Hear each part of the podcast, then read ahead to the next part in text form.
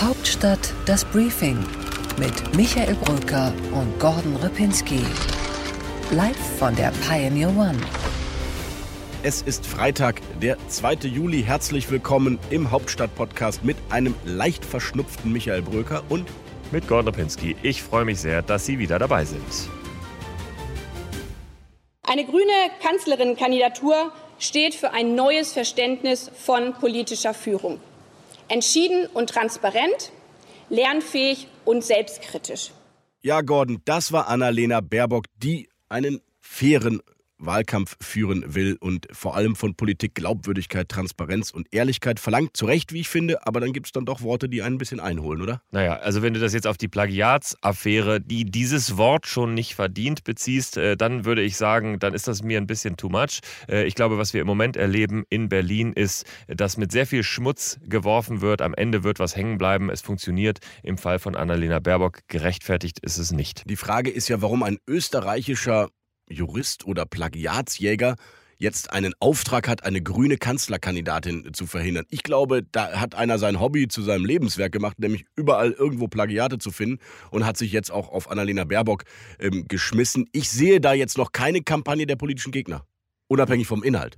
Ja, welche Interessen dieser Dr. Stefan Weber hat, das wissen wir in Wahrheit natürlich nicht. Richtig. Fakt ist, seit mehreren Wochen kümmert er sich ausschließlich um Annalena Baerbock. Er ist äh, zuständig dafür, die äh, Themen, die da jetzt hochgekommen sind, publik zu machen und äh, verbreitet werden sie dann in der Tat vom politischen Gegner. Also er ist so eine Art äh, ähm, Mediator oder Katalysator für diese Themen, aber viele sind eben auch völlig falsch. Also auch von diesem Stefan Weber kam zum Beispiel ja diese Zweifel am Bachelorabschluss beziehungsweise am Universitätsabschluss von Annalena Baerbock, die sich als haltlos erwiesen haben und trotzdem an ihr hängen geblieben sind. Ja, was heißt hängen geblieben? Also für mich bleibt an der äh, Affäre, die tatsächlich keine Plagiatsaffäre ist, weil Plagiieren äh, würde ja wirklich bedeuten, da hat jemand äh, Quellen genutzt, Wissenschaft in einer wissenschaftlichen Arbeit, äh, die er nicht bezeichnet hat. Das hat Annalena Baerbock gar nicht getan. Aus meiner Sicht ist es trotzdem ein bisschen peinlich, auch ein bisschen unprofessionell.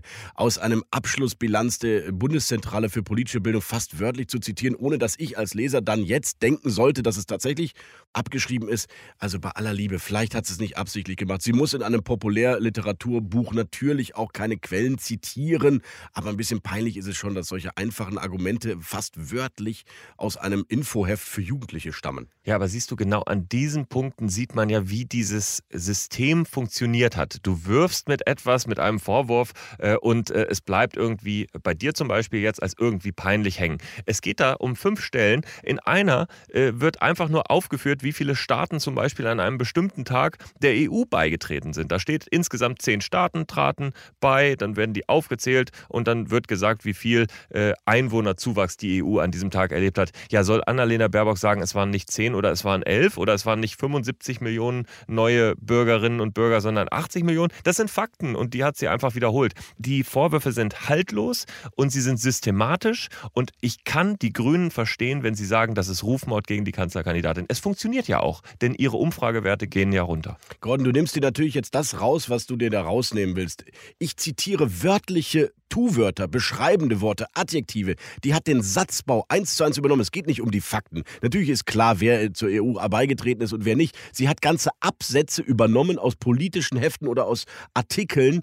Da frage ich mich, warum? Ist sie nicht in der Lage, einen eigenen Satz zu schreiben, wie viele Länder der EU beigetreten sind? Ich finde es natürlich peinlich und es wäre ja auch vielleicht noch nicht einmal ein Bericht wert gewesen, wenn nicht vorab offensichtliche Schönfärbereien im Lebenslauf bekannt geworden wären. Da macht sich einer ein bisschen hübscher, als er ist. Und vielleicht wollte jemand doch schnell ein Buch rausgeben. Na, natürlich, es ist absolut so, dass das Dinge sind, die aufeinander aufbauen. Du hast das Thema der Nebeneinkünfte und deswegen funktioniert das Thema des Lebenslaufes und deswegen funktioniert auch das Thema des Plagiats. Das sind auch alles drei Kampfbegriffe, die sind, die funktionieren perfekt in der deutschen Debatte, die emotionalisieren und die triggern und äh, damit kann man immer gut Vorwürfe kreieren. Ich glaube, es lenkt ab von der eigentlichen politischen Debatte, von den Inhalten, über die wir wir eigentlich sprechen sollten. Und es ist unsere Aufgabe bei den Medien zu sortieren, was relevant ist und was nicht.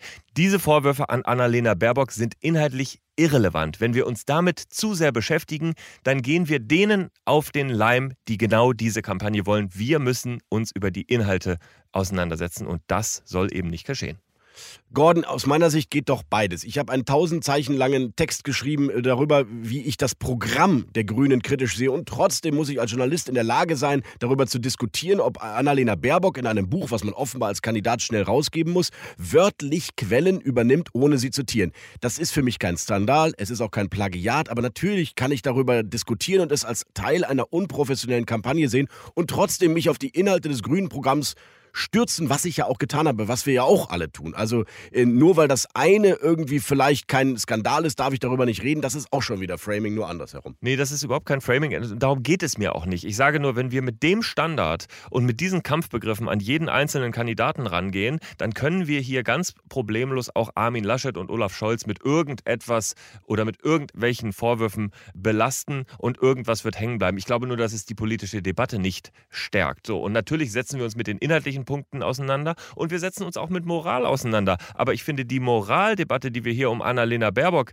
gerade führen und, und ob sie jetzt eine Völkerrechtlerin äh, ist, wenn sie nur einen Master hat oder äh, wie der Begriff genau verwendet wird, das ist, finde ich, absurd, wenn ich mir anschaue, was wir an Debatten in, und ich weiß, ich nerve dich jetzt damit, aber an Maskendeals, an Geschäften mit Aserbaidschan hatten, an handfesten Korruptionsskandalen, die die andere politische Seite betreffen und die nicht im Ansatz so ausgewählt ja, Gordon, wurden. Ich kenne das äh, Whataboutism nennt man das, weil das jetzt hier kein Skandal ist, bringe ich richtige Skandale auf den Tisch. Ich will aber mal inhaltlich antworten. Bei Armin Laschet, lieber Gordon Repinski, habe ich 2017 noch in Düsseldorf bei der Rheinischen Post über diese Dinge geschrieben. Schludrigkeiten bei Klausuren, vergessene Anmeldung bei der Steuer seines äh, Buches, über genau diese, ich sag mal, ähm, unprofessionellen kleinen Kommunikationspan haben wir bei Armin Laschet im Wahlkampf 2017 rauf und runter geschrieben. Nichts davon war ein Plagiat, nichts davon war ein echter Skandal und trotzdem haben wir es rauf und runter geschrieben. Wir machen das bei jedem Politiker und das ist auch gut so. Ja, genau. Jetzt ist es war 2017, jetzt sprechen wir von 2021. Ich habe mit einem gesprochen, der sich in der Unternehmensseite sehr gut auskennt und der sich mit Annalena Baerbock in der Tat auch ganz gut auskennt. Mit Joe Keser, dem ehemaligen Vorstandsvorsitzenden von Siemens. Und er hat auch eine sehr pointierte Meinung zu dem, was da gerade passiert. Was wir jetzt sehen mit dieser sogenannten Plagiatsaffäre, das ist jetzt schon ein Niveau und eine Ebene, da muss man sich dann auch fragen, was eigentlich die Motivation und wer steckt eigentlich dahinter. Das geht aus meiner Sicht mehr in die Diffamierung. Und was mich ein bisschen umtreibt bei der Frage ist, hätte man das mit Robert Habeck auch gemacht? Oder macht man das, weil hier eine Frau versucht, eine Veränderung herbeizuführen? Ja, Gordon, da hast du natürlich jetzt einen echten Fanboy von Annalena Baerbock als ihren äh, Hauptverteidiger herangezogen. Okay, kann man machen. Ich finde bezeichnend, wenn man sich den Medienanwalt Christian Scherz nehmen muss, um äh, gegen äh, journalistische Diskussionen vorzugehen, dann wird es allmählich wirklich ein bisschen peinlich. Aber es ist doch keine journalistische Diskussion, wenn sich ein Blogger fünf Stellen aus einem Buch rausnimmt, der selber sagt, das ist eigentlich nicht so wirklich schlimm, was da alles passiert ist, und dann eine große Kampagne äh, daraus gedreht wird, äh, also äh, da sehe ich deinen Kritikpunkt jetzt wirklich nicht. Gut, auf jeden Fall für mich bleibt, äh, dass das kein Skandal ist und auch keine Plagiatsaffäre. Das Wort hast du jetzt hier ständig reingebracht. Ich würde das nie sagen, Plagiat, das ist es nämlich auch gar nicht. Ich finde es einfach nur ein bisschen dünn, ehrlich gesagt. Ich finde das Buch sogar eigentlich ganz charmant. Da beschreibt sie aus persönlichen Erlebnissen, woher ihre politischen Positionen kommen. Aber deswegen muss ich nicht aus einem Magazin Internationale Politik wörtlich Passagen rübernehmen, die sie sich genau exakt so auch ausgedacht hat, ganz zufällig. Das glaubt doch kein Mensch. Ich glaube, wir können uns beide äh, auf eine Sache einigen, Michael, äh, dass wir uns äh, in Zukunft eigentlich lieber um sehr wichtige politische Fragen auseinandersetzen sollten. Wie kommt dieses Land nach der Pandemie wieder nach oben zum Beispiel oder wie schaffen wir es bis 2045 klimaneutral zu werden? Das steht nämlich alles in den Programmen oder ist sogar schon Gesetz und das muss umgesetzt werden. Und darum geht es bei dieser Bundestagswahl und darüber sollten wir auch reden.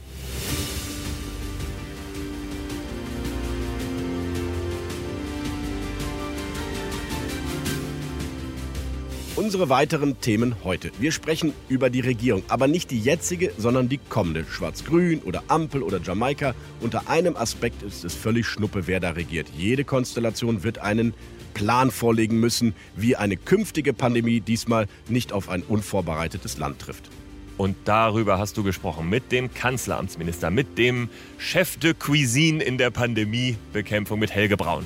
Außerdem schaust du nach Thüringen, wo ein neuer Player versucht, einen gemeinschaftlichen linken Kandidaten gegen Hans-Georg Maaßen aufzutreiben.